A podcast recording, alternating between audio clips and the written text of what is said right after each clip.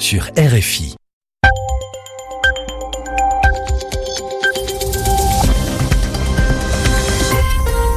Vous écoutez Radio France Internationale. Il est 21h à Paris, 20h en temps universel. Namouri Dosso. Soyez les bienvenus dans le journal en français facile. À mes côtés pour vous informer, Sylvie Berruet. Bonsoir Sylvie. Bonsoir Namouri, bonsoir à tous. À la une ce soir, la Syrie et les bombardements qui se poursuivent sur la Routa orientale. Les convois d'aide humanitaire ont dû faire marche arrière pour des raisons de sécurité. Le Conseil national palestinien se réunira au mois d'avril prochain pour la première fois depuis plusieurs années. Correspondance à suivre.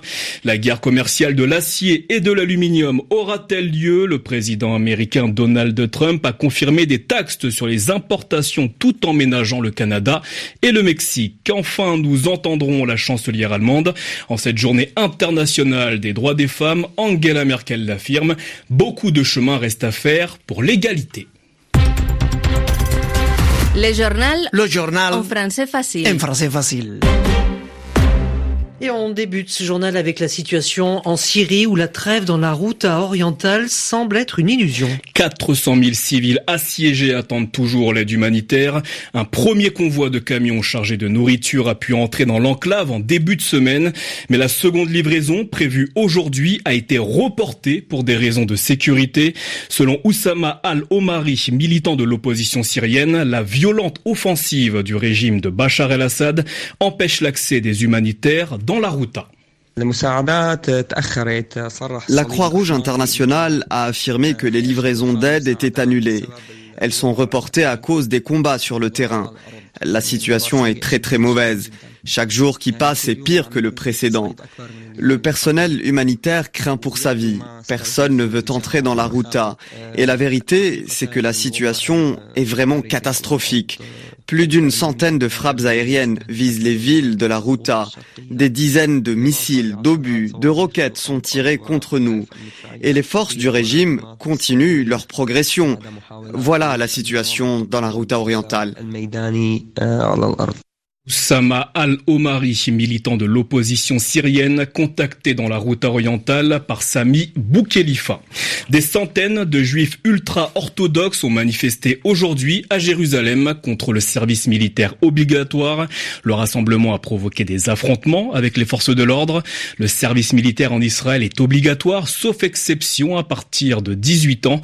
Il est de 2 ans et 8 mois pour les hommes et de 2 ans pour les femmes.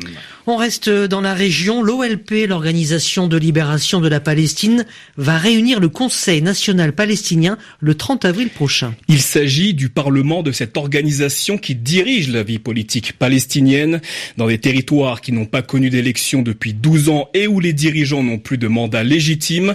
L'annonce de cette réunion est un événement politique très important, mais elle marque aussi un peu plus les divergences, c'est-à-dire les désaccords entre les deux grandes factions palestiniennes, le Hamas et le Fatah. À Jérusalem, pour RFI, Guilhem Delteil. La dernière fois que le Conseil national palestinien était rassemblé, c'était il y a huit ans pour une réunion d'urgence. Cette fois-ci, il doit tenir une session dite ordinaire, mais malgré le nom, ce type de réunion est tout sauf ordinaire, admet Mohamed Shtayeh, l'un des proches conseillers du président Mahmoud Abbas.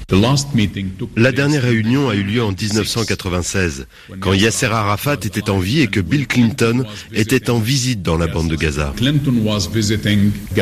Cette réunion sera donc une première en 22 ans et une étape très importante pour remettre de l'ordre dans la maison, juge Mohamed Shtayeh, mais cette maison n'est pas celle de toutes les factions palestiniennes. Le mouvement islamiste Hamas, notamment, n'est pas membre de l'OLP. Pour autant, Mohamed Shtayeh réfute l'idée que cette réunion exclut des parts importantes de la classe politique palestinienne. Tout membre du Conseil législatif palestinien est automatiquement membre du Conseil national palestinien. Le Hamas a 74 membres au Conseil législatif, donc le Hamas peut venir à la réunion s'il le veut vraiment. Mais le Hamas, qui souhaite négocier son adhésion à l'OLP, se dit exclu de cette rencontre décidée sans son assentiment et il dénonce une opportunité manquée d'élire un nouveau comité représentant tous les Palestiniens. Cette réunion souligne aussi l'impasse dans laquelle se trouve aujourd'hui la réconciliation palestinienne. Jérusalem, RFI. C'est un procès qui tient en haleine tout le Royaume-Uni au Danemark. Peter Madsen est jugé pour le meurtre dans son sous-marin de la journaliste suédoise Kim Wall le 10 août 2016. Présent à l'audience au tribunal de Copenhague, l'accusé a plaidé non coupable. Peter Madsen a affirmé que la jeune femme de 30 ans avait succombé à des gaz toxiques lors d'une dépressurisation du submersible.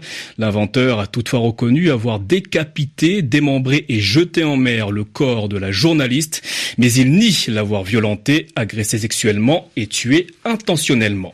Au Royaume-Uni, la question reste pour le moment sans réponse. Qui se cache derrière l'empoisonnement de l'ancien espion russe Sergei Skripal et de sa fille dimanche dernier dans le sud-ouest de Londres? Aujourd'hui, le gouvernement britannique a tenu à faire savoir qu'il répondra de façon appropriée et ferme si l'enquête démontre que la Russie est impliquée. Réfugié au zéro Royaume-Uni, Sergei Skripal et sa fille sont actuellement dans un état critique et soignés pour une exposition présumée à une substance toxique c'est ce qu'indiquait encore ces dernières heures la police londonienne. Nous sommes le, 8 mars, Namouri, la journée internationale des droits des femmes. De nombreuses manifestations se sont déroulées dans le monde. En Espagne, cette journée a été marquée par une grève générale des femmes. En Allemagne, la chancelière Angela Merkel a pris la parole afin de souligner que beaucoup restait à faire au sujet de l'égalité entre les femmes et les hommes. On l'écoute. Beaucoup de femmes avant nous ont combattu pour leurs droits. Cela fait un siècle que nous avons obtenu le droit de vote dans notre pays, mais cela ne nous suffit pas. Nous voulons être aussi aux responsabilités dans la vie politique, dans la famille, au travail. Le prochain gouvernement constituera de ce point de vue une avancée. Mais il reste encore beaucoup à faire. Dans notre pays, d'abord pour améliorer l'égalité des droits pour les femmes, mais aussi pour de nouvelles missions pour les hommes. Des progrès majeurs sont encore plus nécessaires dans d'autres pays où les femmes ne bénéficient pas de droits élémentaires. C'est pourquoi cette journée ne doit pas être uniquement l'occasion de dresser un bilan de ce qui a été fait jusqu'à présent. C'est aussi une journée où nous affirmons que le combat pour l'égalité des droits pour les femmes continue. Angela Merkel, la chancelière allemande, propos recueillis par Pascal Thibault. Le journal en français facile. Dans les prochaines minutes, Donald Trump, le président américain, annoncera les mesures au sujet des taxes controversées sur les importations d'acier et d'aluminium. Ces taxations entreront en vigueur dans les 16 prochains jours, cela de façon généralisée et pour une durée indéterminée à tous les pays qui vendent de l'acier ou de l'aluminium aux Américains. Néanmoins, une exception est prévue pour le Canada et le Mexique, respectivement premier et quatrième exportateurs aux États-Unis. Rex Tillerson est en Éthiopie. Le chef de la diplomatie américaine a entamé à Addis Abeba une tournée qui le mènera ensuite au Kenya, à Djibouti, au Tchad et au Nigeria. L'occasion pour le président de la Commission de l'Union africaine, Moussa Faki Mahamat, d'appeler à tourner la page d'après les propos outranciers du président américain Donald Trump qui avait qualifié Haïti et certaines nations africaines de pays de merde. En Colombie, les FARC se retirent de l'élection présidentielle prévue fin mai. Cette formation politique issu de l'ancienne guérilla des FARC n'a plus de candidat. Son leader, Rodrigo Londonio, a dû abandonner la course pour des raisons de santé. Les explications avec Stéphanie Schuller. Après avoir subi un infarctus la semaine dernière, Rodrigo Londonio, alias Timoshenko, a dû se soumettre ce mercredi à une opération du cœur. Un pontage coronarien qui, selon ses médecins, s'est bien déroulé. Mais si l'état de santé du leader de la FARC est satisfaisant, l'homme de 59 ans doit rester sous thérapie respiratoire intensive en raison des complications dues au tabagisme. Poursuivre la course à la présidence n'est plus possible, a annoncé un autre poids lourd de la FARC, Ivan Marquez, ce jeudi. Les gens connaissent parfaitement la situation de notre candidat Timoshenko, qui est en convalescence après avoir subi mercredi une intervention chirurgicale. Ajoutons à cela les circonstances de la campagne électorale que nous avons déjà soulevées. Tout cela nous amène à renoncer à notre ambition présidentielle. Suite à plusieurs manifestations violentes à son encontre, Rodrigo Lodogno n'avait tenu aucun meeting électoral public depuis le 9 février. Il arrivait en dernière position dans les intentions de vote. Ivan Marquez, lui aussi ancien guerriero et candidat au Sénat, a souligné que la FARC maintenait sa présence aux législatives de dimanche prochain.